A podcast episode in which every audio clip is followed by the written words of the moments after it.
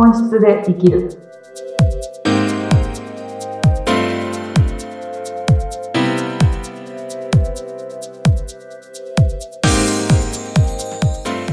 こんにちは。本質で生きるきっかけを与えている愛です。よろしくお願いします。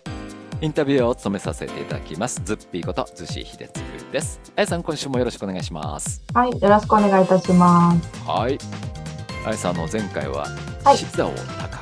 はい。そうでしたね。これは目標をずっと上に持っていけよっていうんじゃなくて、うんあなたがあるべき地点、そこにもうそろそろ行ってもいいんじゃないんですかっていう、うんうんそんなお話を頂戴したいと思いますけども。はい。あの、あやさん、いろいろと目標を掲げられたり、テーマをね、掲はいげられたりしてらっしゃいますけども、うんうん。今回お伺いしたテーマが、はい清らかな心を目指す。はい。もうね。ね、あのうんストレートな人も腹黒い人もいろんな人が世の中暮らしてますけど、ありますね。この清らかな心を目指す。これはやっぱあの人にとって非常に大大事かなとは思うんですけども、そうですね。うんちょっと今回この私、うん。うんテーマ設定の何か理由はそうなんですよ。この間、その、先週の地図を高くっていうテーマを掲げたときにうん、あの、高くっていう表現をしたら、やっぱりこう、なんていうんですかね。上から目線だったりとか、高いところっていうのはね、こう見下ろすような感覚っていうのは、言葉からもやっぱり伝わってしまうものだと思うので、はい。そこに勘違いをしないように、うんあの、視座を高くあるべき場所に行きな、行くっていうことをすると、そのおこがましくなったりとか、天狗になったりとか、そういうことすることじゃなくて、やっぱり並行して絶対必要なのは清らかな心は持つ必要はあるのかなって同時に感じた言葉なんです。うんなので、視座を高く持つことの新種のテーマと、えっ、と、一緒にも持ち合わせてほしいというか、うん思ったことが、まあ、自分が心がけてることなんですけど、うんあのー清らかな心も同時に目指し続ける、うんうん、っていうところは、ここはどれだけ高いところ目指してもいいんじゃないかなっていうところです。ああうん。そうか、そうか。やっぱ人ってあの、表裏って、まあ、少なからずはいあるとありますは思うんですよね。うんうんうん自分の中にも、いい自分と悪い自分がいて、はい。うん本当はこうなんだけど、こうしよっかなっていう、うんまあ、甘い心みたいなのとか、うんずるさってあ必ずね、ありますよね。ん。だからもう出てきてしまうもんはしょうがないし、それをやってるのが人間なんで、うんあの、そこを全くなくすっていうことを目指すっていうよりかは、出てきた時にどっちを選択するかっていうことなんですね。ああ、そっか。うんうん選択すればいいんだ。そうそうそう、その選択が、とどまってできるっていうのが清らかな心。それがそ、その選択してる時がもう清らかな心になってるんじゃないかなと思ってて、そこの選択を諦めて楽な方を選択したりとかするのでうん、思ってたのと違う方を選んだりとか、うん本心じゃない方を選んでて、それを表現しちゃって、こう、相手には嘘のように映ったりとか、ちょっと偽善者に映ったりとか、うん。いろいろ歪んで映ってしまうっていうのがあると、人間関係が悪化してしまったりとか、うん。物事がうまく進まなかったりとかの原因になるのかなと思うと、うん。どっちでもいいんです、選ぶのは。嘘ついちゃう日もあればうん、濁ってしまう日ももちろんやればいいと思います、人間なので。うん。なんだけど、常にどちらでも選ぶことができるのなら、どっち選ぶっていうことかなと思って、私は綺麗な方を選びたいなっていううんところにいますね。そうか。皆さんどうですかっていうことで。そうですよね。うんやっぱ、うん、どうしてもこう、なんか自分自身楽な方へ、楽な方へ、自分がいいようにいいように、うん。こう、き動いちゃいがちですよね。そうですね。あ、うんまあ、あります。普通にあるんですけど。うん。うん。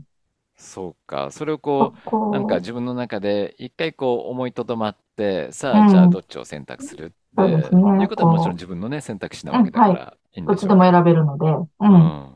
あの、損得感情だけで選んでないかとか、うん。こう、本来の自分、本質で生きる自分が選ぶ方はどっちなのかなとか、うんっていうことをしっかり、うん見、なんていうのか、ちゃんと見て選択できるときって、結構清らかな心じゃないとできないんじゃないかなと思うんですよ。うん。うん。なんか濁ってたら、ね、本来は A なはずだけど B にしようっていうのも B が正解のように見えてる可能性もあるので、はい、はい。濁ってると。うん。じゃなくて本来の自分が選択できる方を選べるように清らかな心を常にこう、えー、ろ過しておくっていうんですかね。ん、うん。うん。汚れが溜まった掃除しておくっていうことをしときたいなっていうところかなと思って。うん。そうか、そうか。でも、あの、本来の自分が、すごいこう、ブラックだったら、本質ではい。生きたら、ブラックな方を選択しますよね。そうそう、それね、なんか、ね、他の人にもそれ言われたことあったんですけど、あの、赤ちゃんを思い出してもらったら、ブラッ。クの赤ちゃんいないんですよ。ああ、そっわかか。ります？なんか純粋に自分を生きるっていうか、自分の興味のあることをね、うん、思う存分やってるところじゃないですか、赤ちゃんって。あの、そうか。なので、こあ、うん、う、うんそこが本質に近いところかなと思ってるので、うん、もともとその暗い部分っていうか、その善悪のないところの世界に私たちってもともといませんかっていうところを思い出してほしいなっていうところそうだ。です。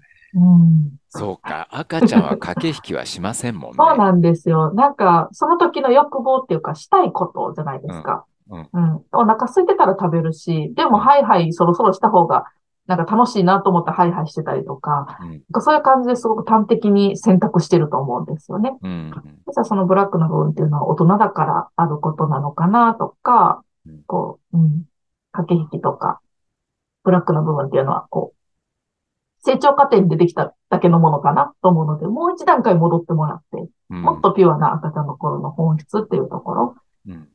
に行ってもらったら、多分清らかな心で自分らしい選択ができるのかなう。ん。そうか、そううん。か。本質っていうのは、実はなんか今お話聞いてて、はい。本、本能に近いのかなっていうそうです。本の魂そうん。のものみたいな感じと思ってます、私は。そうか、そうか。うん。うん。僕あの、なんか中学校の先生とかにはい。教わったんですけど、もううんうん。人間の核っていうのは本能がこうあって中心に。うん。はあ、はで、その周りをこう理性っていうのがこう囲っあ、ていて、うん。ああ、それで理性がじゃ邪魔をしてう駆け引きをしん。てしまうからめんどくさいことになるんうだよん、うねん、うっておん、話してくれた先生うん、うん、うん。がいて、うん。なるほど。じゃあ本能もイコールかもしれないですね。うん、そうだよね。だからうん、うん、理性がこう自分を守ったり、まあ何？駆け引きをしてしまうから思うように動いていないんじゃないかななんてね思ったりして本能、ますよね。本心とかそうですよね。そうそうそう。そううん。だよね。本心はこうなんだけど、まあ今はこう言っといた方が、まあこの場は落ち着くんだろうなはい。と か常そうでに考えちゃいます。もんね。考えますよね。うん。なんていうかあの、内側じゃなくて、それも外側の話ですよね。そうだよね、そ外。側でこう、どう見せるのかとか、どう思われるのかとか、うん、その辺をこう、うようよしてたら、うん、本心が見えなくなったり、自分のうん、本能がわからなくな、本能的欲求がわからなくなったりとか、自分のうん、本質うん、っていうところにたどり着きにくいのかなと思うので、うん、うん。内側の部分ですね。うん。どうしたいのか。はい。そうだよね。それは核にうん。持ってないとね。うん。でも、駆け引きとか、その、うん。ま、あの周はい。りの空気を読んで、うはい。まーく自分を殺して、うまーく自分がうまく転がっていく人もいるんですよね。そうですね。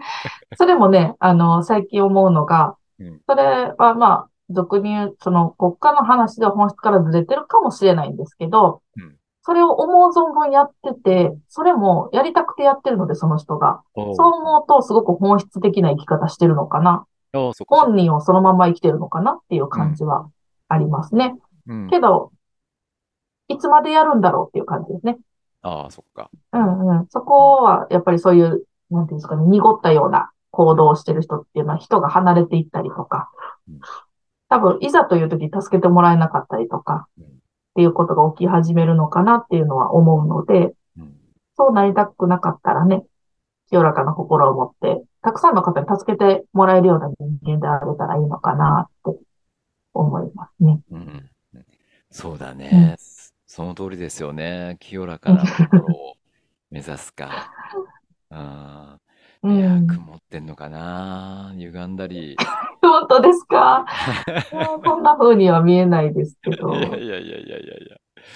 そうだよね。うん。うでも、ん。やっぱりこう、本質で生きるっていうのはい。は、ね、何かこう、考えて、じゃあこうやって本質で生きようって言うんじゃなくて、なんかこう、きっかけでスイッチが入って、自動的に自分がなんかそういう方向うん。に、こう、たなびくじゃないけども、そうですそういうね。方に傾いてい、いければ意外とこう簡単に行きつけるのかなっていう気もしてまそす。うん。う。うん。だから軸に戻っていくというか、このうん。本心、本、本の本心っていう、その真ん中に戻っていく感覚かなとは思ってますね。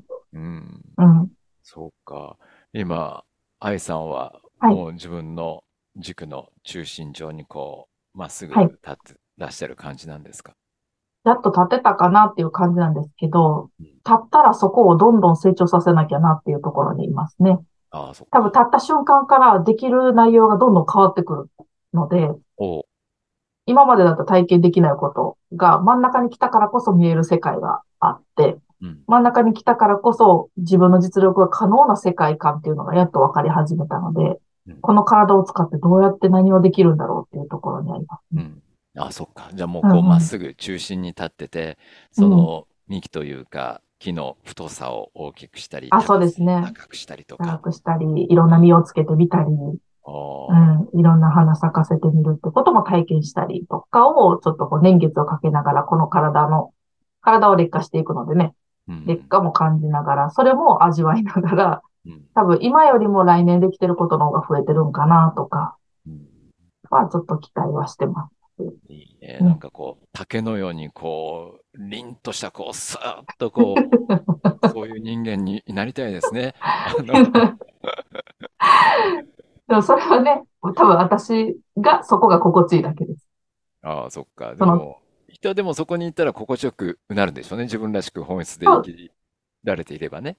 真ん中に戻ってこれたらね。